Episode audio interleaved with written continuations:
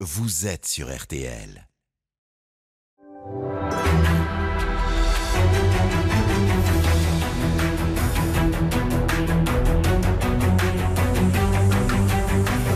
Le grand jury RTL Le Figaro LCI. Invité aujourd'hui, Bruno Le Maire, ministre de l'économie, des finances et de la relance. Le débat est dirigé par Benjamin Sportouche. Bonjour à tous, bienvenue dans le grand studio de RTL. Bonjour Bruno Le Maire. Bonjour Benjamin Sportouche. Merci d'être avec nous aujourd'hui et à mes côtés pour vous interroger Marion Mour du Figaro. Bonjour Marion. Bonjour. Bonjour. Et bien sûr Adrien Jean de TF1 LCI. Bonjour, Adrien. Cette émission est bien sûr en direct jusqu'à 13h. Vous pouvez interagir via les réseaux sociaux, hashtag le grand jury, et vos questions seront relayées au ministre en fin d'émission. Alors Bruno Le Maire, votre dernier passage dans cette émission remonte déjà au 29 septembre 2019. Un autre temps, une autre ère, quand personne ne pouvait imaginer la pandémie qui allait nous frapper. À l'époque, nous nous demandions si les 7% de chômage, voire le plein emploi, d'ici la fin du quinquennat étaient atteignables et si le déficit pouvait être ramené à 2% du PIB, des chiffres qui font rêver Bruno Le Maire. Car aujourd'hui, l'inquiétude, c'est un chômage qui pourrait approcher les 10% en fin d'année et une dette qui explose, conséquence du quoi qu'il en coûte pour tenter de sauver l'économie. Et c'est vous, Bruno Le Maire, qui en êtes depuis un an maintenant le grand ordonnateur. Mais le prix de cette mise sous perfusion de l'économie n'est-il pas trop élevé? La reprise économique viendra-t-elle penser toutes nos plaies économiques et sociales? Ou les temps qui s'annoncent seront-ils plus chaotiques avec le risque d'une plus grande pauvreté, de plus grandes inégalités On en parlera dans cette émission. Et puis, N'y a-t-il pas, Bruno Le Maire, un risque de conflit générationnel avec des jeunes qui se sentent lésés par rapport à leurs aînés dans le monde d'après? Un monde d'après dont on se demande si toutes les bonnes intentions dont il est épavé ne sont pas déjà de vieux souvenirs. Le programme est important dans cette émission, on va essayer d'y être fidèle. Mais d'abord, Bruno Le Maire, revenons sur le quotidien confiné, sans école, qui commence dès mardi pour des millions de Français. Première question, Marion Mourgue. La grande préoccupation des familles, c'est de savoir comment on combine télétravail et garde d'enfants, plus école à la maison. Est-ce que c'est compatible tout ça? Est-ce que c'est faisable? Je crois que c'est faisable. Je crois que surtout les Français euh, ont montré qu'ils y étaient prêts. Ils ont fait preuve d'un sens des responsabilités exceptionnel depuis plus d'un an. Depuis plus d'un an, ils vivent au rythme des confinements, des euh, obligations sanitaires, des couvre-feux, et je pense que l'immense majorité des Français a fait preuve de sens des responsabilités. Aujourd'hui, on a quelques semaines supplémentaires où nous devons tous faire des efforts, où le télétravail doit devenir la règle, où nous devons faire le maximum pour briser la circulation du virus. Je suis certain que les Français auront Mais à cœur de le faire. Concrètement, vous, vous faites comment, par exemple, avec vos enfants pour euh, vous organiser et faire l'école en même temps? Je m'organise avec. euh, je vais être très concret. J'ai quatre enfants. Un qui a plus de 20 ans, donc lui est indépendant. Euh, Un autre qui est au lycée, qui est en classe préparatoire, donc il va suivre ses cours à distance avec son ordinateur. Celui qui est au collège, la semaine prochaine, il va rester à Paris, il va suivre ses cours euh, par ordinateur euh, à distance. Et puis euh, le petit dernier va être avec lui, il a près de, près de 10 ans. Donc je n'ai pas encore plus d'enfants qui sont euh, en très bas âge et qui demandent une garde d'enfants spécifique. Chacun va devoir s'organiser, c'est vrai. Euh, chacun va devoir trouver des solutions euh, adaptées. On a aussi euh, accepté de laisser ouvertes des dispositifs pour les mères de famille. Je pense en particulier à tout ce qui est garde d'enfants, à tout ce qui est personnel qui garde les enfants. Oui, en Donc, les, ça doit nous permettre. culpabilisant, Bruno Le Maire. C'est-à-dire qu'on dit aux Français aujourd'hui, après le couac sur les assistantes maternelles, vous pouvez envoyer vos enfants chez les assistantes maternelles, mais il est préférable que non, parce qu'il y a un risque de contamination. L'essentiel, c'est que nous avons laissé cette possibilité des assistantes maternelles qui peuvent accueillir 3, 4 enfants. Donc c'est une solution pour ceux qui n'ont pas d'autre solution. Prenez euh, des infirmières, prenez des pompiers, prenez des policiers. Euh, Ils n'ont pas d'autre choix que de faire garder euh, leurs enfants. S'ils ont la solution assistante maternelle, elle reste disponible. Hum. Une fois encore, c'est quelques semaines où nous allons tous devoir faire un effort Quatre semaines collectif. maximum. Est-ce que c'est vraiment ce qui va se passer ou on risque d'avoir une Je, prolongation prendrai pas, je ne prendrai pas d'engagement sur le calendrier, mais on sait que c'est une affaire de semaines. Pas d'engagement. Il y a également une disposition possible, c'est le chômage partiel pour ceux qui n'ont pas la possibilité de télétravailler et de garder euh, leurs enfants. Est-ce que vous êtes déjà capable d'anticiper le nombre de salariés qui vont y recouvrir Combien de jours de chômage partiel ça peut représenter dans les semaines à venir et quel coût pour l'État? Bon, c'est très difficile de mesurer exactement euh, quel va être le recours à l'activité partielle. Euh, ce qu'on peut mesurer globalement, euh, c'est le coût que vont représenter ces semaines de restrictions sanitaires supplémentaires pour nos finances publiques. Nous, nous l'évaluons à 11 milliards d'euros par mois.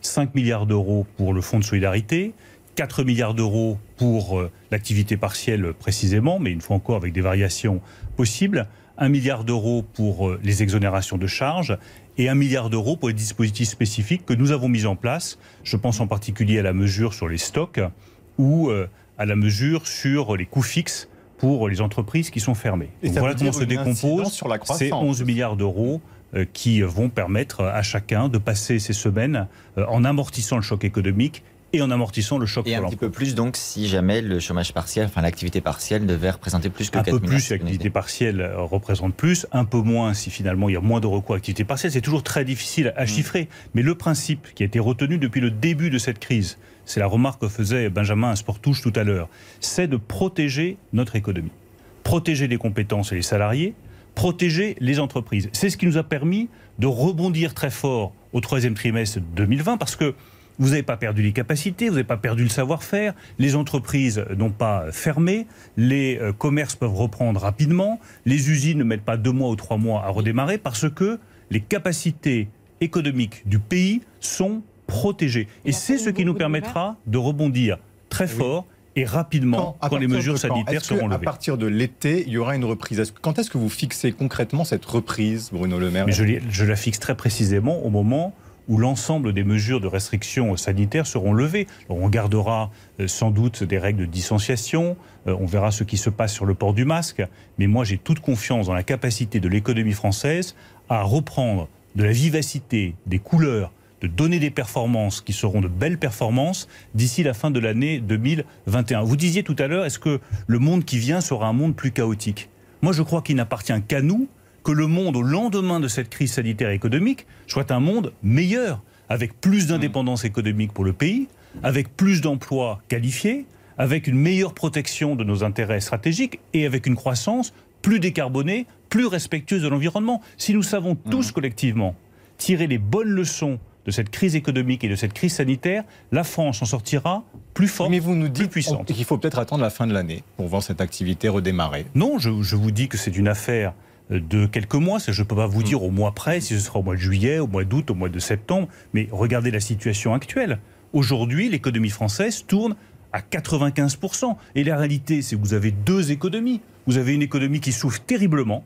Donc il est juste et légitime de la soutenir. C'est les cafés, c'est les bars, c'est les restaurants, c'est le tourisme, c'est l'événementiel, c'est le secteur du sport, c'est le secteur de mm. la culture, c'est les théâtres, c'est les cinémas. Nous les soutenons parce que c'est juste et parce que c'est nécessaire. Et vous avez toute une autre partie de l'économie qui tourne aujourd'hui quasiment à plein régime. Mais Adrien euh, vous venez de le rappeler, il y a des secteurs qui aujourd'hui sont aidés. Vous dites que la reprise viendra euh, une fois la crise sanitaire passée, mais ça veut dire que vous ne craignez pas du tout l'effet retard sur euh, des suppressions de postes qui n'ont pas eu lieu, des faillites qui n'ont pas eu lieu, puisqu'il y a eu paradoxalement moins de faillites qu'en temps normal, certainement grâce aux aides qui ont été dispensées par l'État. Est-ce que toutes ces entreprises, ces emplois qui n'ont pas été détruits, qu'on peut bien sûr saluer, ne risque pas de l'être euh, quand le cours normal de la vie économique reprendra? Vous avez raison, c'est un, risque. Je veux simplement dire à nos auditeurs que c'est un risque qui est parfaitement identifié.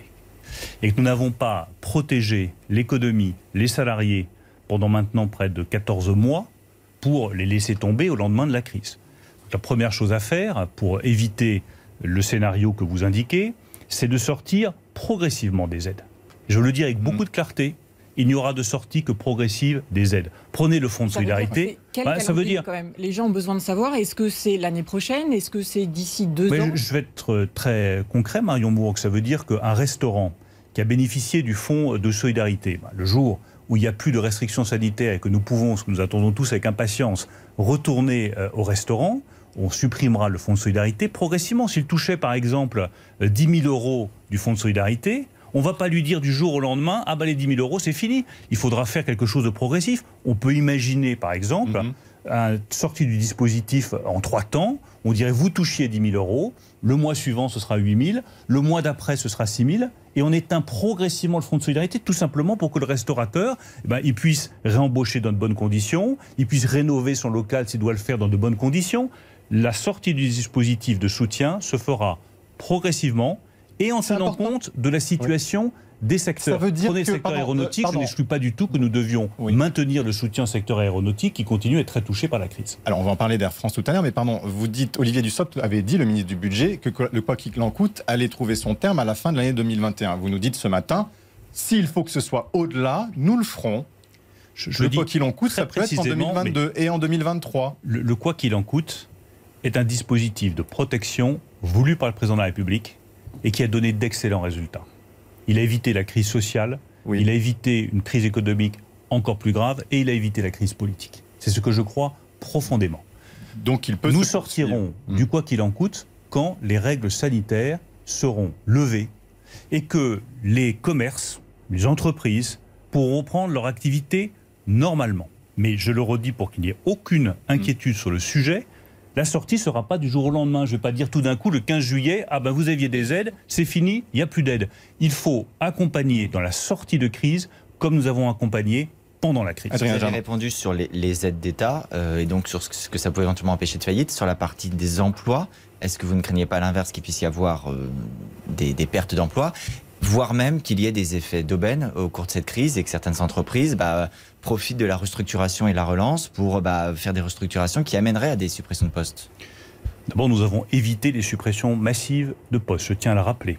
L'UNEDIC estimait à 900 000 le nombre d'emplois salariés qui seraient supprimés en 2020. Moi-même, d'ailleurs, j'avais fait des estimations qui étaient des estimations qui étaient trop sombres, je le reconnais bien volontiers. J'ai parlé de 800 000 suppressions de postes.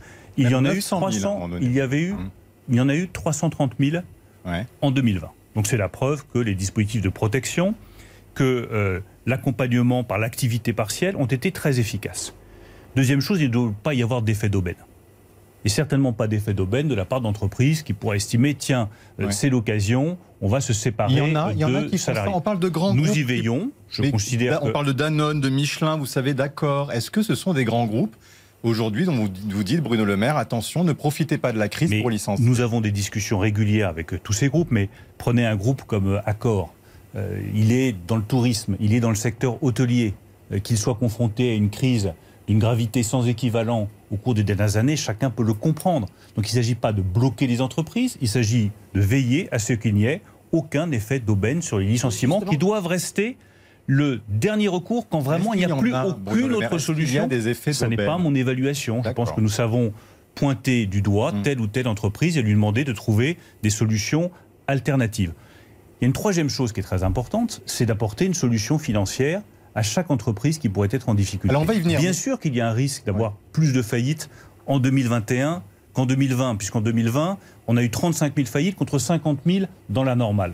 Donc je travaille à des dispositifs qui doivent permettre d'accompagner toutes les entreprises qui sont viables, qui n'arrivent pas encore à trouver de solution financière, pour qu'on n'ait pas des entreprises qui disparaissent alors que c'est juste une difficulté conjoncturelle, mais qu'en réalité, elles peuvent être profitables et elles ont une belle activité. Euh, Bruno Le Maire, c'est l'inquiétude de tous les Français. C'est-à-dire qu'une fois que les aides s'arrêtent, il y a une explosion du taux de chômage, il y a une explosion du niveau de déficit, du niveau de la dette. Donc que finalement, il y a un rattrapage de toutes les mauvaises nouvelles.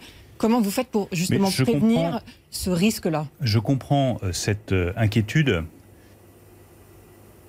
mais nous y apportons des réponses qui vont être concrètes, des réponses ambitieuses et des réponses Mais efficaces. comment vous faites pour que le taux de chômage n'explose pas dans des... Et si vous ne voulez pas que le taux de chômage explose, qui est évidemment notre souhait et notre volonté, euh, il faut avoir des entreprises qui tournent, des entreprises qui aient de la trésorerie, des entreprises qui puissent reconstituer des fonds propres pour investir, créer des emplois. Nous avons apporté des réponses à chacune de ces difficultés. Les entreprises pour investir ont besoin de fonds propres. Nous mettons 20 milliards d'euros sur des prêts participatifs qui vont permettre aux entreprises qui redémarrent de réinvestir et pour répondre concrètement à votre question, de recréer des emplois. Vous avez des entreprises qui ont du mal à rembourser leurs prêts garantis par l'État. Oui. Nous avons décalé d'un an le remboursement pouvez encore du le faire Est-ce que vous pouvez le décaler Non, encore mais je ne pense pas que ce soit leur intérêt. Pourquoi? Je vais être très concret. Un restaurateur qui a emprunté 70 000 euros, Oui. Normalement, il aurait dû commencer à rembourser, puisqu'il a emprunté l'année dernière, il aurait dû commencer à rembourser maintenant, au mois d'avril 2021, au mois de mai 2021. On lui dit, l'activité n'a pas repris normalement, donc vous pourrez rembourser un an plus tard, en 2022. Dernière limite, ça ne pourra pas être de nouveau reporté. Mais j'ai quand même bon espoir que nos restaurateurs, nos hôteliers, le secteur du tourisme feront euh, une très belle saison et un très bel été 2021 et donc seront en situation de pouvoir commencer à rembourser avec des reins plus solides. C'est une et certains disent si je ne peux pas payer, est-ce que l'État acceptera que je ne peux pas le rembourser? C'est bien pour cela que nous travaillons aussi à d'autres séries d'options. Il ne s'agit pas de ne pas rembourser le prêt que l'on a consenti, mais je travaille avec la Fédération bancaire mmh. française, je travaille avec la Caisse des dépôts, avec la Banque publique d'investissement, pour voir si d'autres dispositifs pourraient être nécessaires pour accompagner des entreprises pour lesquelles ni les fonds propres, ni le décalage du prêt garanti par l'État ne suffisent. Vous voyez qu'à chaque fois dans cette crise, ça a été la même méthode qui a été employée. Écoutez les restaurateurs, les commerçants, mm-hmm. le monde économique, mais trouver des solutions et apporter des solutions qui soient adaptées. Est-ce que vous pouvez racheter des fonds? Qu'est-ce que vous pouvez faire pour les aider Là, vous dites, j'y travaille, mais est-ce que vous avez une idée précise Racheter des fonds, c'est ce que nous avons déjà commencé à faire mm. avec la Caisse des dépôts et consignations. Aujourd'hui, la Caisse des dépôts et consignations s'est engagée à racheter 6 000 fonds, à les rénover, à les remettre ensuite en location à des tarifs préférentiels. Donc on a déjà commencé à faire ça. Est-ce qu'il faut aller encore plus loin? Moi, l'engagement que je prends, c'est que nous trouverons pour chaque entreprise viable qui continue à rencontrer des difficultés conjoncturelles en 2021 et pour lesquels les solutions que nous avons apportées, les prêts participatifs pour 20 milliards d'euros, le décalage du prêt garanti par l'État de un an ne sont pas suffisantes, d'autres solutions. Nous ne laisserons tomber personne. Alors revenons à la situation des entreprises aujourd'hui, Bruno Le Maire. Euh, avec les mesures et le nouveau calendrier annoncé par le président la semaine dernière, il y a une inquiétude, par exemple, de François Asselin, le président de la Confédération des petites et moyennes entreprises, euh, qui s'inquiète et qui dit on va avoir des gens au chômage partiel qui ensuite vont prendre leur congé payé quand l'activité va redémarrer. Et il demande de pouvoir justement décaler les congés des, salariés. Qu'est-ce que vous en dites? Est-ce qu'on peut laisser un peu de marge au patron? Je pense que c'est vraiment le genre de sujet sur lequel la réponse passe par le dialogue social. C'est aux chefs d'entreprise de dialoguer avec les salariés d'inviter chacun à la responsabilité c'est l'avenir de l'entreprise qui est en jeu. Oui, mais il faut une impulsion politique parfois, vous le savez. Oui, enfin, je crois aussi que euh, les salariés, les chefs d'entreprise ont suffisamment fait preuve de sens des responsabilités pour que la solution puisse reposer d'abord et avant tout sur le dialogue social dans l'entreprise. Marion Sur le taux de chômage, vous n'avez pas répondu précisément à la question. Est-ce que vous faites une réévaluation du taux de chômage? Euh, L'OFCE le prévoyait à un peu plus de 10 pour la fin de l'année. Est-ce que pour vous, c'est toujours crédible? Comme, euh, comme chiffre ou est-ce que justement on, augmente je malheureusement Je ne vais pas faire de prévision sur le taux de chômage. Je veux ah. simplement que nous comparions la situation qui a été celle de la sortie de la crise économique de 2008 et de la crise économique que nous connaissons aujourd'hui. Au sortir de la crise économique de 2008, nous avions eu une explosion du chômage. Aujourd'hui, grâce aux choix que nous avons faits collectivement en France comme partout en Europe de l'activité partielle, nous avons réussi à éviter cette explosion du chômage. Je pense en particulier au chômage des jeunes, parce que les dispositifs du plan de relance, qui fonctionnent très bien, le soutien à l'embauche d'un jeune en CDI, le soutien à l'apprentissage, près de 500 000 apprentis en 2020, nous ont permis d'éviter cette explosion du chômage. Il n'y a pas de fatalité. Il n'y a aucune fatalité à avoir explosé le chômage de masse en 2021. On peut Il n'y a aucune fatalité à avoir des dizaines. 10%, c'est le chiffre. Il faut se battre pour ça.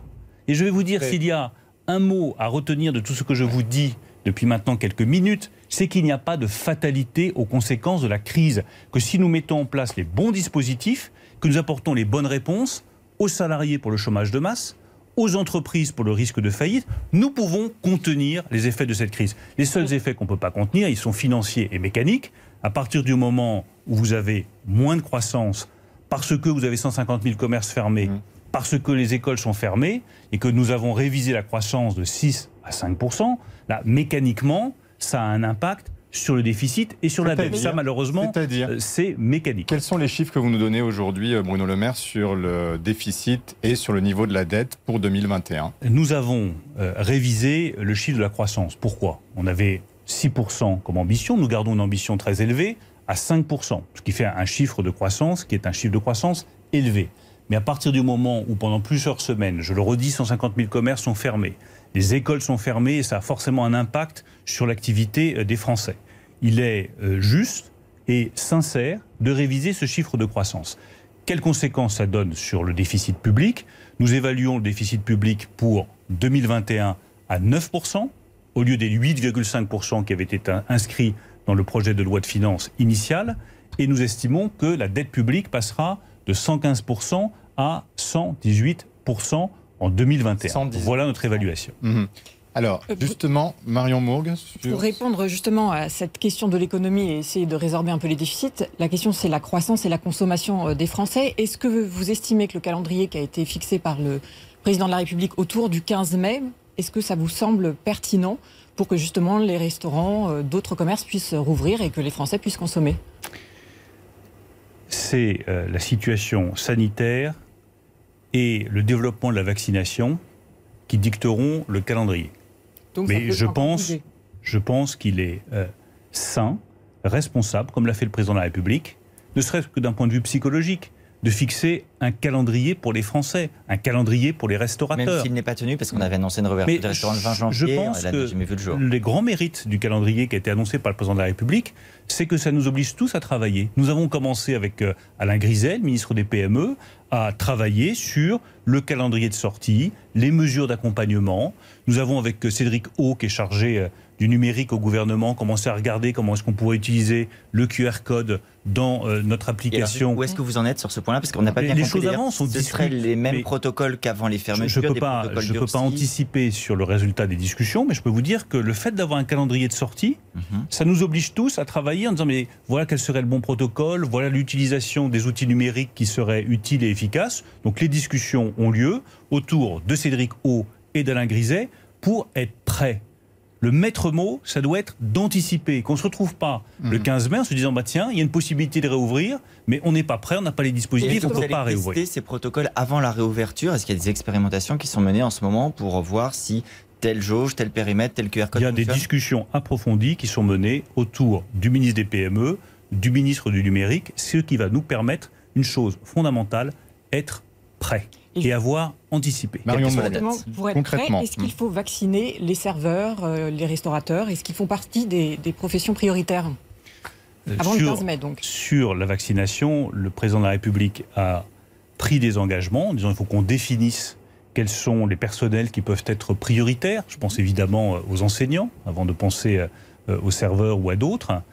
Les enseignants sont évidemment en première ligne, donc ils peuvent figurer dans les personnels prioritaires en matière de vaccination. Ensuite, les discussions doivent se poursuivre. Je ne peux pas vous répondre maintenant sur ce qui pourrait être décidé en matière de vaccination prioritaire. Il y a déjà un certain nombre de professions qui sont dans ce cas-là. Les enseignants, à mes yeux, font partie de ces personnels prioritaires et ça me paraît cohérent on peut voir si euh, la liste peut être élargie. Mais euh, Bruno Le Maire, les gens, ceux qui nous écoutent se disent qu'il y a ce profil, un pont de l'ascension, pour être euh, très précis, c'est à la mi-mai, le 13, le jeudi 13. Est-ce qu'ils pourront partir à ce moment-là? Est-ce que des restaurants pourraient être, pourraient être ouverts, des, des hôteliers également rouvrir? Est-ce que ça peut être un moment un peu symbolique ou est-ce qu'il faut attendre le 21 juin et l'été? Mais je, je vais vous décevoir, mais je préfère vous décevoir et être honnête et cohérent plutôt que de vendre des illusions euh, aux Français. Nous avons un rendez-vous à la mi-mai. Mhm. À la mi-mai, nous ferons le point sur la situation sanitaire et sur le développement de la vaccination, qui, je le rappelle, euh, s'accélère aujourd'hui, avec plus de vaccinations, plus de doses euh, disponibles. C'est une excellente nouvelle. Si à la mi-mai, les conditions sanitaires sont remplies, nous verrons quels sont les types d'activités qui pourront reprendre. Prenez les restaurateurs, je sais qu'ils sont tous l'arme au pied, je les comprends parfaitement, pour ouvrir leurs terrasses. Euh, j'espère que ce sera possible, mais je ne peux prendre aucun engagement. Ça dépendra de la situation sanitaire. Ils disent qu'il faut quatre semaines pour se préparer, pour réouvrir. C'est ça qu'on entend aussi. Ces semaines-là, on est en train de les employer. Justement, mmh. Benjamin Sportouchi, nous discutons avec les restaurateurs, avec les hôteliers, avec l'UMIH, avec euh, l'ensemble des professions et des représentants de ces professions. C'est justement pour avoir réglé tous ces détails techniques et être prêt, le moment venu, quand les conditions sanitaires vous parliez de vaccination, euh, Adrien Gindre. Oui, euh, vous dites ça avance, ça avance très bien, mais il y a aussi des chiffrages qui ont été faits sur le coût pour l'économie des retards de vaccination et le décalage par rapport, euh, y compris à nos voisins européens ou même les compétitions internationales, le Royaume-Uni, les États-Unis. Est-ce que aujourd'hui vous pouvez nous dire que le retard pris dans la vaccination n'a aucun impact sur l'économie française? Je ne suis pas en mesure de faire cette évaluation. Ce que je constate en revanche, c'est que nous avons rattrapé notre retard. Nous sommes en train de rattraper notre retard sur la vaccination. Franchement, soyons mais, 30, millions 30 millions de Britanniques sont vaccinés aujourd'hui. Benjamin 30 millions, ce sera pour nous mi-juin. Avec beaucoup de franchise. Est-ce que l'Union européenne, globalement, a pris du retard à l'allumage, pour faire simple? La réponse est oui. Et ayons l'honnêteté et l'humilité de le reconnaître. Est-ce que nous avons été en mesure de rattraper ce retard? Pour moi, la réponse est oui, également. Nous allons recevoir au mois d'avril 13 millions de doses de vaccins. C'est quasiment autant que les 15 millions de doses que nous avons reçues depuis la fin du mois de décembre. Donc vous voyez que les livraisons s'accélèrent, que la vaccination elle-même s'accélère et que l'industrialisation s'accélère pour la première fois, notamment grâce aux efforts qui ont été faits par euh, la ministre déléguée à l'industrie, Agnès Pannier-Runacher, qui s'est beaucoup mobilisée sur l'industrialisation du vaccin. Nous allons à Saint-Rémy-sur-Ave, en Nord-et-Loire, chez Delpharm, commencer à flaconner des vaccins en France, une opération qui est complexe, mais qui va nous permettre de disposer de notre propre production de vaccins en France. C'est une très bonne nouvelle. Nous allons avoir d'autres sites industriels qui vont pouvoir ouvrir, je l'espère, d'ici quelques mois ou quelques années. J'espère bien que Sanofi pourra avoir d'ici la fin de l'année 2021 son propre vaccin. Donc qu'il y ait eu du retard, je le reconnais bien volontiers. Quelle déception de Sanofi Qu'il y ait pu y avoir, y ait pu y avoir une déception hmm. chez beaucoup de nos compatriotes, une déception industrielle, hmm. une déception vis-à-vis de l'Union européenne. Je le comprends très bien.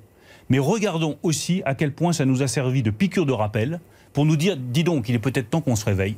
Il est peut-être temps qu'on renforce notre industrie pharmaceutique et qu'on renforce notre indépendance en matière médicale. Si cette crise sert au moins à nous faire prendre conscience à tous collectivement que nous avons abandonné notre industrie de manière scandaleuse depuis plusieurs décennies et qu'il est temps de retrouver notre indépendance en matière industrielle, en matière technologique, en matière sanitaire, en matière vaccinale, eh bien tant mieux. C'est l'heure de la question en plus. Elle est posée aujourd'hui par Johan Petiot. Il est directeur général de l'Alliance du commerce et il vous parle des petits commerces et selon lui des aides insuffisantes. Toujours et encore, on l'écoute.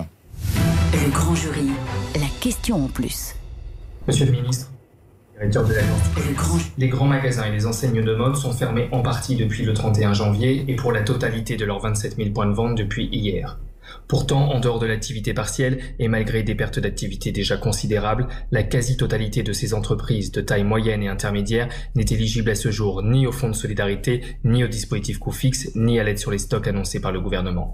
Pour sauver ces entreprises, pouvez-vous confirmer qu'elles bénéficieront bien, elles aussi, d'une aide sur les loyers et les stocks? Merci. C'est très concret, Bruno Le Maire. Je vais être extrêmement concret. Je pense et on a 30 secondes avant la... Bah, en 30 secondes, nous sommes le pays qui aujourd'hui, en Europe, protège le plus ses commerçants et le monde économique. Le fonds de solidarité, à 20% de chiffre d'affaires, 200 000 euros par mois, est désormais ouvert à toutes les entreprises fermées, y compris les commerces, y compris les petits commerces. Au dernier confinement, pour être très concret, ils avaient accès à une aide jusqu'à Alors il est mal informé, Johan Petiot, c'est ça que vous dites? Je, lui apporte toutes les ah. informations euh, précises euh, mmh. qu'il demande, parce que je pense que c'est l'intérêt de cette émission. En novembre dernier, un commerce qui était fermé avait droit jusqu'à 10 000 euros. Aujourd'hui, pour rassurer Johan Petiot et tous les commerçants, qu'ils soient petits ou plus importants, ils ont le droit au fonds de solidarité jusqu'à 200 000 euros par mois. Deuxième chose, nous prenons en charge les coûts fixes. Pour toutes les entreprises qui ont euh, des, coûts fixes des coûts fixes importants et un chiffre d'affaires supérieur à un million d'euros, nous prenons en charge ces coûts fixes jusqu'à 10 millions d'euros. Les stocks, nous les prenons également en charge les reprises d'activité pour un restaurateur qui aurait voulu reprendre un restaurant et qui n'a pas pu démarrer, qui n'a fait aucun chiffre d'affaires, à partir de janvier de cette année, nous prenons en charge l'intégralité de ces coûts fixes. Donc vous eh voyez, je pense que nous apportons des réponses ambitieuses, précises. à l'ensemble des commerçants. On se retrouve dans quelques minutes pour la suite de ce grand jury de Bruno Le Maire. On, parlera notamment de la dette et comment la, la rembourser. Taxe ou impôt, on posera la question au ministre de l'économie. À tout de suite. Le lien entre l'émission Le Jour du Seigneur et votre assurance vie A priori, aucun. Et pourtant, vous ne le savez peut-être pas, mais faire du Jour du Seigneur le bénéficiaire de votre contrat est l'un des moyens de nous soutenir durablement. L'opération est simple, gratuite, votre argent reste disponible et vous pouvez même changer d'avis à tout moment. C'est un moyen sûr de vous engager durablement pour le jour du Seigneur. Pour en savoir plus, écrivez à Marie-Laure au jour du Seigneur, 45 bis rue de la Glacière, 75013 Paris. Bonjour, c'est Eric Dussard. Radar, le podcast. Emmanuel Chin a créé et présenté le magazine Capital sur M6 pendant 15 ans. Pourquoi a-t-il arrêté l'antenne? Le reverra-t-on un jour à la présentation d'une émission de télé? Toutes les réponses dans Radar, le podcast où je retrouve ceux qui ont disparu des radars médiatiques à retrouver sur l'appli RTL. RTL, il est 12h30. Tout de suite, les informations avec vous, Alexandre de Saint-Aignan. Bonjour Alexandre. Bonjour à tous. La nuit violente de Bernard Tapie, l'homme d'affaires et son épouse ont été frappés, ligotés puis cambriolés. Nerissa Emani, ça s'est passé dans la maison du couple en Seine-et-Marne. Oui, ici, l'accès à la bâtisse est bloqué par de nombreux policiers pour préserver l'intimité du couple.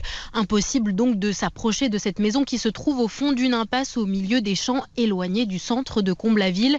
C'est ici qu'en pleine nuit, quatre hommes se sont introduits. Ils sont passés par une fenêtre au premier étage à l'arrière de la maison. Là, ils ont surpris Bernard et Dominique Tapie dans leur sommeil. Les ont ligotés à l'aide de câbles électriques. Dominique est frappé au visage. Bernard, lui, reçoit un coup de matraque. Les malfaiteurs rechercher un trésor. Ils dérobent alors des bijoux, des montres, puis s'enfuient en voiture. Dominique Tapi va ensuite courir chez une voisine pour demander de l'aide. Désormais sous le choc, le couple reçoit la visite de ses proches qui arrivent petit à petit devant la maison. Nerissa Emani pour RTL. Le maire de Comblaville, Guy Geoffroy, s'est rendu sur place ce matin. Il a pu discuter avec Bernard Tapie. Ils sont en état de choc, mais bon, lui, il est bien sûr marqué, il est scandalisé, elle aussi. Euh. Elle a été hospitalisée parce que, bien sûr, euh, le médecin du SAMU a estimé qu'il était nécessaire, vu qu'elle elle a pris pas mal de coups, hein, son visage en porte la trace. Heureusement pour elle, son état de santé n'inspirait pas d'inquiétude. Quant à lui, euh, il n'a pas souhaité aller à l'hôpital parce que bah, l'hôpital il en a un peu marre, on va dire. Hein, et donc bah, ils vont aussi mieux que possible, mais, mais c'est un choc euh, moral, un choc émotionnel considérable et qu'il traverse avec euh, le maximum de solidité. Le maire de Comble-la-Ville, Guy Geoffroy. Dans le reste de l'actualité, à Béziers, cinq femmes interpellées la nuit dernière. L'une d'entre elles est soupçonnée d'avoir voulu commettre une action violente. Les autres font partie de son entourage. Encore une fête clandestine, cette fois près d'Aix-en-Provence. Environ 150 personnes dans un hangar désaffecté à la veille d'un nouveau confinement national. Les environs ont été bouclés par les gendarmes. Une quinzaine de personnes ont été verbalisées. 150 000 commerces fermés à cause des nouvelles restrictions sanitaires pour quatre semaines au moins. Le ministre de de l'économie invité du grand jury RTL Le Figaro LCI refuse de prendre un engagement sur la durée du confinement. Ça va coûter environ 11 milliards d'euros par mois, affirme en tout cas Bruno Le Maire. Il assure que la sortie des aides se fera de manière progressive. Le ministre de l'économie garde l'ambition d'une croissance à 5% cette année. Bruno Le Maire reconnaît que l'Europe a pris du retard à l'allumage en matière de vaccination. Les livraisons s'accélèrent. Nous allons floconner des vaccins en France dès cette semaine. Une usine en Eure-et-Loire va en effet conditionner le sérum de Pfizer BioNTech. 250 millions de doses de vaccins pourraient être produits en France d'ici la fin de l'année. C'est en tout cas l'objectif fixé par le gouvernement. En ce dimanche de Pâques, le pape appelle à partager les vaccins avec les pays les plus pauvres. Le souverain pontife a prononcé son homélie Urbi et Orbi à la ville et au monde depuis l'intérieur de la basilique Saint-Pierre de Rome.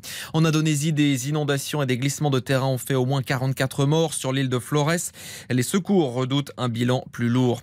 Le football, 31e journée de Ligue 1 avec pas moins de 7 matchs euh, au programme euh, aujourd'hui. D'abord euh, Angers-Montpellier qui va commencer à partir de 13h. On suivra également cet après-midi entre autres Nantes contre Nice. Ce sera à partir de 15h. Et puis ce soir RTL Foot 20h, 23h avec en clôture l'affiche entre Marseille et Dijon. La météo cet après-midi, un ciel qui va rester plutôt bien dégagé mais la baisse des températures se poursuit. Il fera 11 degrés à Cherbourg, 14 à Paris, 16 degrés à Dijon et 20 à Marseille. La deuxième partie du grand jury avec le ministre de l'économie Bruno Le Maire, c'est à suivre dans un instant. Vous n'avez pas téléchargé la nouvelle application RTL Elle vous donne accès à RTL en direct et en replay, ainsi qu'à tous nos podcasts originaux, mais également à des web radios exclusives créées pour vous. La web radio 100% grosse tête pour écouter à tout moment le meilleur des grosses têtes, ou encore nos web radios musicales, comme 100% hit avec le meilleur de la musique d'RTL, ou encore 100% France, la web radio dédiée à la musique francophone. RTL, partout, tout le temps, c'est sur la nouvelle application RTL.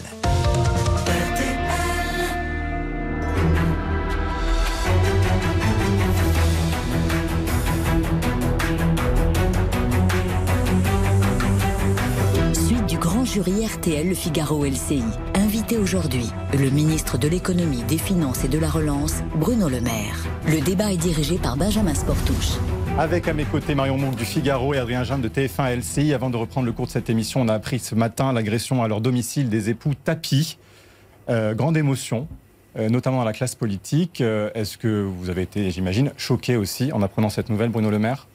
Choqué comme tout le monde et surtout, moi, je veux assurer Bernard Tapie et son épouse de tout mon soutien et de toute ma solidarité.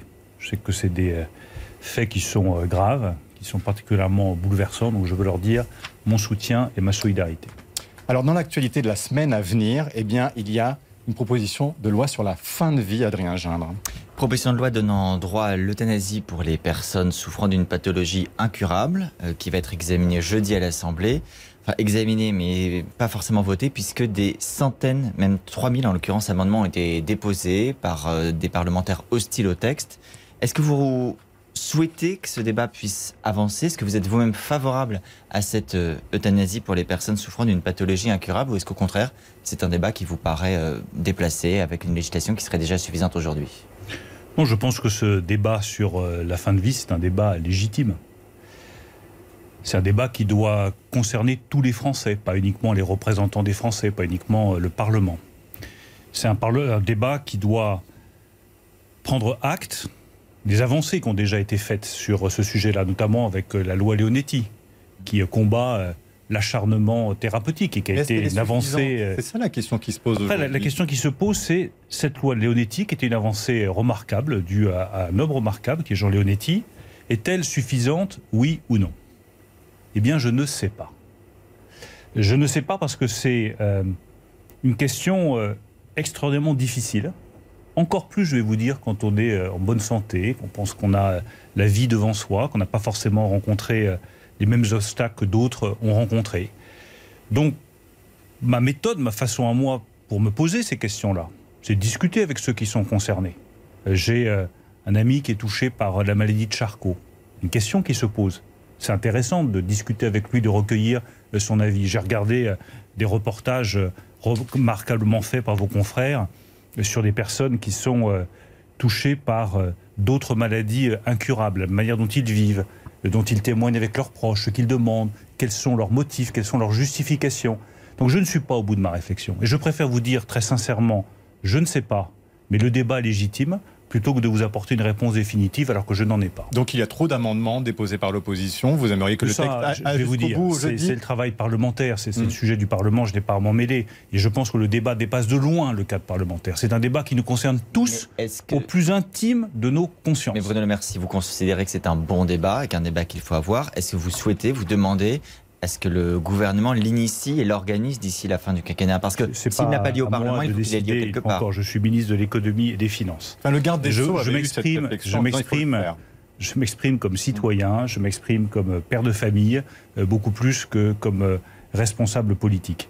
Euh, je dis que c'est une question qui est légitime, qu'il y a beaucoup de souffrance en face, beaucoup d'attentes de beaucoup de Français, qu'on ne peut pas la balayer comme ça d'un revers de la main, mais qu'il ne faut donner sa réponse à cette question, oui ou non, faut-il aller plus loin que la loi Neoletti, qu'une fois qu'on est au bout de sa réflexion. Je n'y suis pas. Bruno Le Maire, autre sujet dans l'actualité, c'est la loi climat et euh, bien aujourd'hui des propos polémiques euh, en tout cas largement repris de la maire de Poitiers, Marion Mourgue. Oui, la maire écologiste de Poitiers a fait euh, beaucoup réagir en, annonçant qu'elle ne voterait plus de subventions au club, aux, aux aéroclubs locaux. Je vais y arriver. Euh, avec cette phrase euh, très bizarre, l'aérien ne doit plus faire partie des rêves d'enfants. Alors, est-ce que ça vous choque ou est-ce que vous dites au moment où la préoccupation environnementale est dans la tête de tous les Français, finalement, c'est peut-être euh, une bonne idée? Non, c'est une folie. Et c'est une folie à la fois révoltante, dangereuse, mais qui a un seul mérite. Et je suis reconnaissant à la maire de Poitiers. Elle fait tomber les masques sur ce qu'est vraiment le projet de l'écologie radicale. C'est une folie qui est révoltante parce qu'on entend un responsable politique dire qu'il faut changer les rêves des enfants, ça m'inquiète au plus profond de moi-même. Je n'ai aucune envie que la maire de Poitiers, ni que quelques responsables politiques que ce soit, et certainement pas les Verts les plus radicaux, changent les rêves de mes enfants. Vous dites ça va trop loin. Les rêves de mes enfants n'appartiennent qu'à mes enfants. Et les rêves des enfants français n'appartiennent qu'aux enfants français. Aucun responsable politique, d'aucun bord, d'aucun parti n'a de droit de toucher aux rêves des enfants français. C'est euh, par ailleurs une folie qui est euh, non seulement révoltante, mais dangereuse tout simplement, et je dirais même aussi stupide. Parce que l'aérien doit faire partie de notre vie. L'aérien décarboné. Qui veut, justement réduire la part des déplacements aériens. Mais j'appartiens à un gouvernement qui estime que l'écologie doit reposer sur l'innovation, c'est les nouvelles technologies. Enfin, moi, je me bats pour que Airbus soit le premier constructeur aéronautique au monde à réaliser un avion à hydrogène. C'est ça le vrai rêve. c'est pas la décroissance, c'est pas le repli sur soi, c'est pas l'abandon des technologies, c'est pas le renoncement au progrès, c'est concilier le succès économique avec la décarbonation de notre économie et le respect de l'environnement. C'est ce que visiblement la maire de Poitiers n'a pas compris. chaque fois Mais une fois encore, dit quelque chose aujourd'hui, toute la majorité leur tombe dessus. Est-ce qu'il n'y a pas aussi un combat électoral que vous êtes en train de mener dans la perspective de 2022 Je suis désolé, Benjamin Sportouche, permettez-moi d'être un peu révolté quand j'entends un responsable politique dire qu'il veut toucher aux rêves de nos enfants. Mhm. Pardonnez-moi de trouver totalement stupide et dangereux pour le pays une nation comme la France, qui a été à l'origine de la construction aéronautique, qui a compté parmi euh, ses grandes figures des grands pilotes, qui a compté l'aéropostale parmi les grandes aventures humaines qui ont été engagées au prix des vies de certains, avec du courage, avec de l'enthousiasme, avec de l'esprit de conquête. Mais c'est pour ça que je me bats et certainement pas pour voir quelques élus nous expliquer que c'est la fin de l'avion, c'est la fin de l'aéronautique. Ils iront expliquer ça aux descendants de tous ceux qui ont illustré l'aventure aéronautique française et surtout ils iront expliquer ça, Benjamin Sportouche, mhm. aux 400 000 salariés et ouvriers qui travaillent dans le domaine aéronautique français. Transition toute trouvée pour Air France. Adrien Gindre. Oui, justement, vous avez rappelé en première partie d'émission qu'il y a des secteurs, et certainement l'aéronautique en fait partie, qui allaient souffrir de la crise plus longtemps. Euh, que par exemple les restaurateurs qui pourraient rouvrir d'ici quelques semaines. Euh, où en êtes-vous des négociations avec l'Union européenne justement pour euh, voir comment et dans quelles conditions renflouer et aider encore davantage la compagnie? Alors nous avons un accord de principe avec la commissaire européenne Margrethe Vestager sur un nouveau soutien financier à Air France. C'est une très bonne nouvelle pour Air France. C'est une très bonne nouvelle pour l'ensemble du secteur aérien français ça a été une négociation longue et difficile, mais je pense que nous sommes parvenus avec Margaret Vestager à un bon accord. Alors, quel et un montant également il y a Quel est-il? Parce que le montant sera discuté avec euh, Air France. Il y aura demain un conseil d'administration d'Air France qui doit valider le principe de cet accord. Il y avait des contreparties qui étaient demandées par la Commission européenne et c'est ce qui explique que nous avons eu une discussion euh, longue, parfois difficile, avec quelqu'un pour qui j'ai beaucoup de respect qui est la commissaire européenne Margaret Vestager. La Commission européenne demandait qu'en échange de ce soutien financier de l'État à Air France, nous euh, abandonnions 24 créneaux horaires d'atterrissage mmh. et de décollage à Orly. Ma position depuis le début a été de dire que c'était trop et que ça servait à rien de soutenir Air France d'un côté si c'était de l'autre pour valoriser excessivement la concurrence en demandant 24 créneaux aériens il y aura des sur Orly. mais pas 24. Donc il y aura un abandon d'un certain nombre de créneaux aériens, mais pas 24. Je ne peux pas vous donner le chiffre aujourd'hui parce qu'il doit d'abord être présenté au conseil d'administration d'Air France. Ça me paraît euh, logique, mais ce sera moins que 24. Et donc je me réjouis qu'on soit parvenu à un accord qui est juste et proportionné pour Air France. Je veux juste insister aussi sur un autre point. On a déjà beaucoup soutenu Air France. Je rappelle qu'on a déjà apporté, l'État français, 7 milliards d'euros de soutien à Air France. Je veux que les choses soient très claires. Nous soutenons Air France parce que j'estime qu'il y a des dizaines de milliers d'emplois derrière, que c'est stratégique pour le pays. Mais Air France doit faire des efforts de compétitivité. Air France doit continuer à réduire ses émissions de CO2. Air France doit garder son ambition d'être la première compagnie mondiale en termes de respect de l'environnement. Mais ça veut dire parce que ça, veut dire très concrètement Benjamin Sportouche. On pense à l'emploi. Ça veut dire très concrètement Benjamin Sportouche que nous ne signons pas de chèque en blanc. Je me suis battu pendant des semaines dans une négociation dure avec la Commission européenne pour avoir un accord juste et proportionné. Je vous annonce ce matin que cet accord, nous l'avons et que c'est une très bonne nouvelle pour Air France. Je vous annonce que l'État français est donc disposé à apporter un nouveau soutien financier à Air France. Mais je rappelle simplement que les contribuables tous ceux qui nous écoutent ont déjà apporté 7 milliards d'euros à Air France. Donc je suis prêt à apporter un nouveau soutien, mais que Air France renoue avec les bénéfices, que Air France apporte la preuve de sa compétitivité, et que Air France garde son ambition d'être la plus respectueuse de l'environnement de toutes les compagnies aériennes. que vous dites, voilà, il va y avoir des suppressions, il doit y avoir des suppressions d'emplois supplémentaires ou des départs. Mais l'amélioration de la compétitivité, Benjamin Sportouche, ne passe pas nécessairement par les suppressions d'emplois, la destruction de valeurs. C'est au président d'Air France, Ben Smith, et à l'ensemble de ses équipes de nous faire des propositions pour que l'argent des Français que nous allons mettre en soutien à Air France soit bien placé et que les efforts soient partagés. Les contribuables font un effort, Air France doit faire un effort de son côté. Alors, c'est juste. l'argent bien placé et la question de la dette. Est-ce que c'est de l'argent bien placé, Marion Mourgue Oui, ça inquiète euh, les Français, cette dette vertigineuse. Comment on fait pour la rembourser? Est-ce que vous vous engagez toujours à ne pas augmenter les impôts? Et qu'en est-il des taxes? Puisque François Bayrou, qui était l'invité ici il y a quelques semaines, disait que ce serait euh, finalement presque obligatoire d'augmenter les taxes pour euh, rembourser cette dette. Il n'y aura pas d'augmentation d'impôts. C'est un engagement que j'ai pris, euh, ni de taxes, ni d'impôts, ni de prélèvements obligatoires. Appelez ça comme vous voulez. pour une raison qui est très simple. Nous sommes le pays développé au monde qui a le niveau de prélèvement obligatoire, c'est-à-dire d'impôts et de taxes le plus élevé. Donc on ne peut pas continuer dans cette voie. C'est une impasse, Marion Moore, pour le pays. ça pèse mais toujours. Comment on fait pour la rembourser alors cette dette? Ça pèse toujours nécessairement au bout du compte sur les classes moyennes. On dit toujours mais taxer les riches et taxer les provisoirement. C'est toujours ce qu'on dit au départ. Comment est-ce que ça finit? La taxe provisoire devient une taxe définitive. Et puis comme ça ne rapporte pas suffisamment, on l'élargit aux classes moyennes supérieures, puis aux classes euh, moyennes, puis à l'ensemble des Français.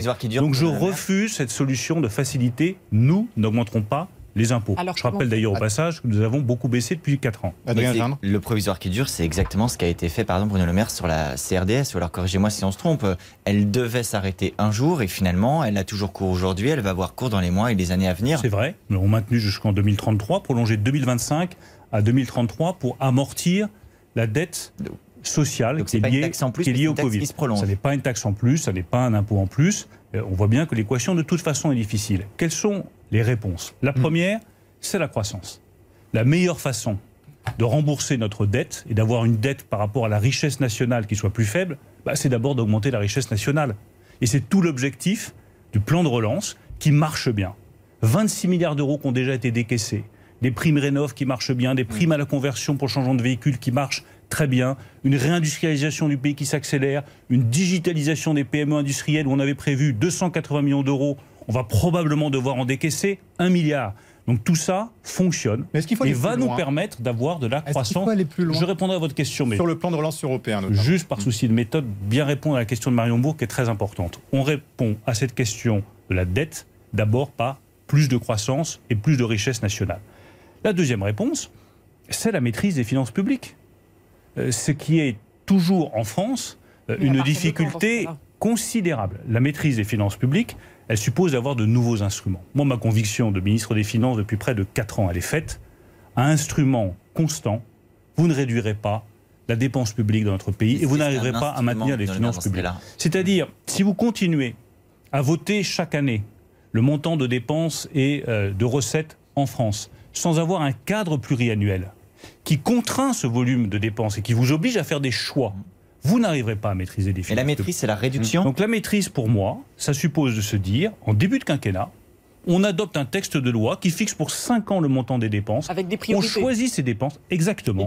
avec des priorités. Il y a d'excellentes dépenses publiques. Les dépenses publiques pour l'éducation, pour la santé, pour l'hôpital, pour euh, les universités, pour la recherche. Les baisses alors moi, c'est des bonnes dépenses. dans ces cas-là, vous retirez où? Et après, il faut savoir sur quelles aides on peut effectivement faire euh, des économies. Je ne vais pas en donner des ce matin parce que immédiatement, ça va occuper des débats infinis. Je préfère que ce choix soit fait sereinement par les Français au moment de l'élection présidentielle. L'impôt sur les entreprises, parce que vous avez esquissé cette piste à l'Assemblée, est-ce que l'impôt sur les entreprises peut être utilisé justement pour rembourser la dette?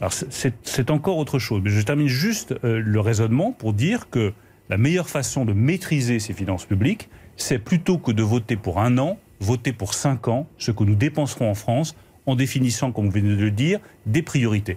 La troisième façon, c'est d'engager des réformes structurelles. Vous connaissez mon attachement à la réforme des retraites, qui représente, je le rappelle, près de 14% des dépenses publiques dans notre pays. C'est très important.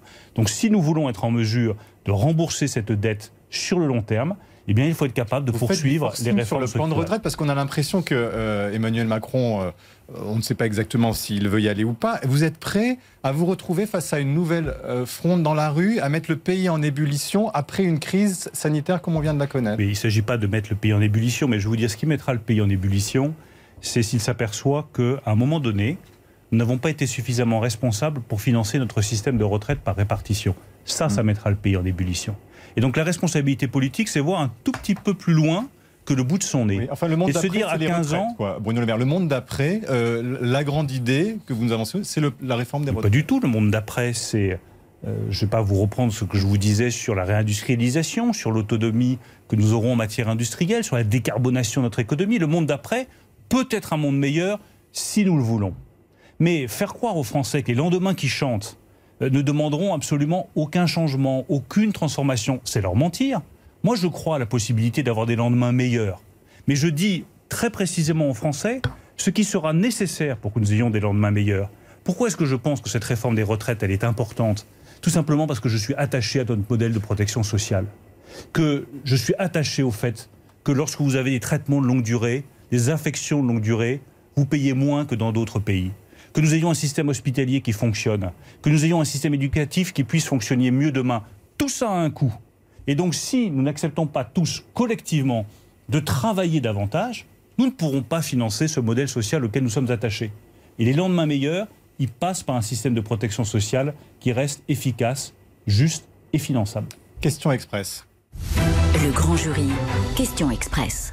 Bruno Le Maire, pour ou contre une contribution exceptionnelle des revenus les plus élevés pour financer la dette Contre. Donc François Bayrou disait ici qu'il le fallait, vous êtes contre. Pour ou contre Bruno Mais Le je Maire suis contre pour une raison très simple, une fois encore, c'est que euh, cette contribution durera, sera étendue aux classes moyennes et continuera à augmenter le poids des impôts de notre pays. Ce n'est pas la bonne direction pour la France. Pour ou contre, Bruno Le Maire, un revenu de base pour les 18-24 ans, comme le propose un comité d'experts sollicité par le gouvernement Moi, je suis pour qu'on améliore la situation des jeunes, qu'on prenne un certain nombre de dispositions. Je suis contre l'idée du revenu universel. Et contre le RSA jeune? Et je suis contre le RSA jeune, parce que je pense que euh, les attentes légitimes des jeunes aujourd'hui peuvent être remplies par d'autres mesures que le RSA jeune.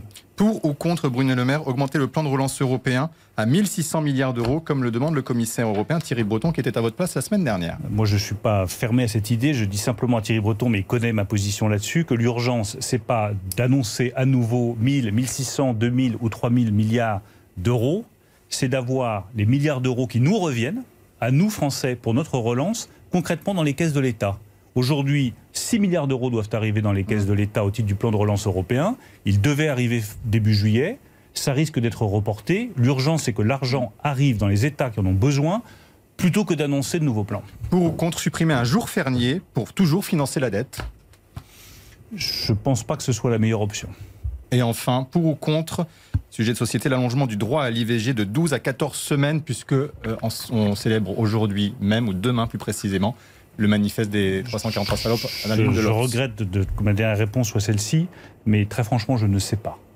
Euh, C'est des sujets qui demandent euh, une attention, euh, des échanges, une recherche que je n'ai pas eu le temps de faire. Je suis évidemment favorable à l'IVG. Aujourd'hui, c'est 12 semaines, comme en Allemagne, comme en Italie, à ma connaissance. Est-ce qu'il faut l'étendre à 14 semaines? Ça pose des questions auxquelles je n'ai pas les réponses aujourd'hui. On peut avoir le droit de ne pas savoir. Enfin, pour ou contre, j'en oublie un, le report des élections régionales. Contre, moi je pense qu'il est important de tenir les élections régionales euh, en juin, si les conditions sanitaires euh, le permettent. C'est la démocratie, c'est l'expression du peuple. Euh, Pour moi, maintenir le calendrier électoral, c'est respecter la démocratie, respecter les Français, et sauf situation sanitaire qui nous l'interdirait, mieux vaut garder les calendriers qui ont déjà été décidés. Rapidement, avant question d'un go- un codicile d'Adrien Gindre. Juste parce que vous avez dit non pour euh, le RSA jeune ou ce qui s'apparente à ça, mais en même temps, vous indiquez travailler à une euh, possibilité pour les parents et les grands-parents d'aider financièrement les plus jeunes sans taxe ni impôt euh, pour compenser l'absence de stage, de petits boulots liés à, liés à la période.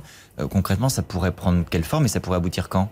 Oui, Adrien Gindre, parce que le point le plus important, c'est qu'effectivement, les jeunes sont ceux qui sont les plus touchés par la crise aujourd'hui dans leur vie quotidienne, dans leur vie personnelle. Y compris d'ailleurs dans leur vie affective. C'est pas drôle à 20 ans euh, d'être coupé euh, de ses copains, de ses amis, et pas avoir de coups. Donc il faut des mesures de soutien, notamment pour ceux qui ont décroché, ceux qui sont le plus éloignés de l'emploi. On y travaille avec Elisabeth Borne pour avoir plus d'accompagnement et avoir plus de possibilités pour ces jeunes. Je souhaite que l'argent circule et qu'il circule notamment des grands-parents vers les jeunes Donc en favorisant les dons. en favorisant les dons. Il Alors, faut nous avoir des parents, travaillons des grands-parents encore. qui ont les moyens dans ce cas. Oui, mais l'immense majorité des Français, c'est pas comme je l'entends trop souvent les catégories les plus riches qui ont euh, toutes euh, épargné. Il y a d'autres Français qui ont épargné. Il y a des catégories moyennes qui ont épargné. Il y a des Français, même modestes, qui ont pu épargner. Et si un grand-père ou une grand-mère peut aider son petit-fils ou sa petite-fille en lui donnant quelques milliers d'euros sans aucune taxe, sans aucun impôt, je pense que ça fait circuler l'argent entre les générations Et ce sera quand que c'est Mmh. une bonne chose. On y travaille encore. Vous voyez bien que là, on est dans une période où il y a de nouvelles restrictions sanitaires. Mmh. Ce n'est pas forcément euh, le meilleur moment pour lancer ce type euh, de projet. Mais tout ce qui permet de soutenir les jeunes, de leur donner accès à mmh. l'emploi, de faciliter leur entrée dans la vie active, de développer l'apprentissage, de faire circuler l'argent vers eux, moi je pense que ça va dans la bonne direction. Ça ne nous amène pas nécessairement à mettre en place un RSA jeune. Question nette. Le grand jury. Question nette. Question des auditeurs et téléspectateurs. Bonjour Marie-Pierre Haddad. Bonjour à tous. Bonjour Bruno Le Bonjour. On commence par un sujet très concret dans la vie des internautes et des Français. La justice a donné raison il y a un mois à une entreprise qui avait décidé de retirer les tickets restaurants pour les salariés qui étaient en télétravail. C'était lors du premier confinement. Quelle est votre position sur le sujet? Est-ce que vous estimez que cette entreprise a eu raison? J'ai vu euh, cette décision de justice. Non, moi j'estime que cette entreprise n'a pas eu raison. Et je le dis très, très clairement et très simplement. Euh, je pense que si on veut que les salariés télétravaillent, et, et c'est pas simple pour beaucoup de Français le télétravail, vous êtes coupé de vos collègues, vous n'avez pas forcément la pièce nécessaire hmm. euh, pour travailler en toute sérénité, beaucoup ont leurs enfants à côté, c'est compliqué. Ben, aidons ceux qui respectent les règles que nous avons fixées qui font du télétravail. Et moi, je souhaite vraiment que les entreprises entendent ce message donner les tickets restaurants aux salariés qui restent en télétravail, parce que c'est compliqué pour eux, ils sont chez eux, ne les privez pas du ticket restaurant. C'est dit, c'est important. Autre question, Marie Oui, autre sujet, la vente d'alcool à emporter est interdite à partir d'aujourd'hui en Ile-de-France, mais certains barman se disent victimes, je reprends leurs propos, d'une chasse aux sorcières, parce qu'il est toujours possible d'acheter de l'alcool, par exemple en supermarché. Est-ce que vous, vous y voyez une incohérence? Mais Non, mais il n'y a pas d'incohérence, mais franchement, j'appelle une nouvelle fois tout le monde au sens des responsabilités. C'est pas la peine de crier au loup quand ça ne justifie pas. Chacun comprend bien que dans une période où il faut de la distanciation, il faut des masques, c'est ce qui est le plus efficace contre le virus. Pourquoi l'autoriser en supermarché alors la vente Mais parce qu'en supermarché, vous n'allez pas vous réunir dans les rayons du supermarché à boire à 50 euh, votre verre de bière ou votre verre de vin ou votre verre de vodka, c'est aussi simple que ça. Alors que si vous êtes dans la voie publique, si vous êtes sur un quai, si vous êtes sur un espace public et que vous mettez votre petit bar avec votre tonneau de bière et que vous distribuez, ben vous aurez 50, 100, 150 personnes autour, que les gens se rassembleront, qui boiront sans masque et que ça fera circuler le virus. Enfin, chacun peut comprendre ça. Pas la peine immédiatement de pousser des grands cris d'orfraie en disant c'est scandaleux, c'est injuste. C'est parfaitement compréhensible. Faire consommer de l'alcool sur la voie publique en groupe, c'est pas bon pour le virus. Donc c'est pas souhaitable. L'autre sujet voilà, qui provoque la colère donc chez les barman, les restaurateurs et aussi les hôteliers, ils doivent continuer à payer la redevance télévisuelle alors que tous leurs écrans sont éteints, que leurs établissements sont fermés. Ça représente quand même 138 euros par écran. Est-ce que vous comptez revenir sur cette décision? Non, non, tout simplement parce que euh, nous avons mis en place un dispositif qui prend en charge les coûts fixes, que euh, ces redevances font partie des coûts fixes, et que nous avons monté le dispositif d'indemnisation jusqu'à 200 000 euros. Alors certains me disent, vous l'avez fait au, dernier confinement. Oui, mais je rappelle que l'aide était limitée à 10 000 euros.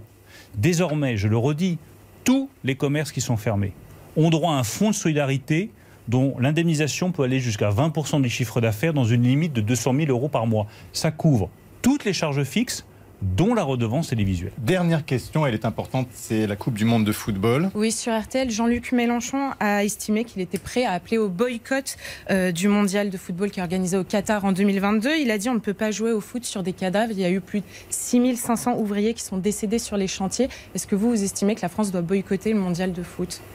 J'ai jamais considéré que le boycott était une bonne réponse en matière de politique internationale à quelque sujet que ce soit. En général, c'est inefficace et contre-productif. Il y a d'autres manières de faire respecter ses valeurs et ses droits. Dernière, toute dernière question. Bruno Le Maire, nos confrères de M6 ont diffusé un reportage où on apprend que des soirées clandestines UP ont lieu à Paris. Et le tenancier de ce restaurant clandestin dit même que ça lui arrive de dîner avec certains ministres, sans les citer. Euh, des internautes sont surpris. Euh, est-ce qu'il y a euh, des passe-droits aujourd'hui de ministre pour des dîners? Est-ce que vous veillez à ne donner l'exemplarité? Il n'y a passe-droit pour personne. Et je serais curieux que ce restaurateur donne le nom des ministres. Il est si bien informé que cela.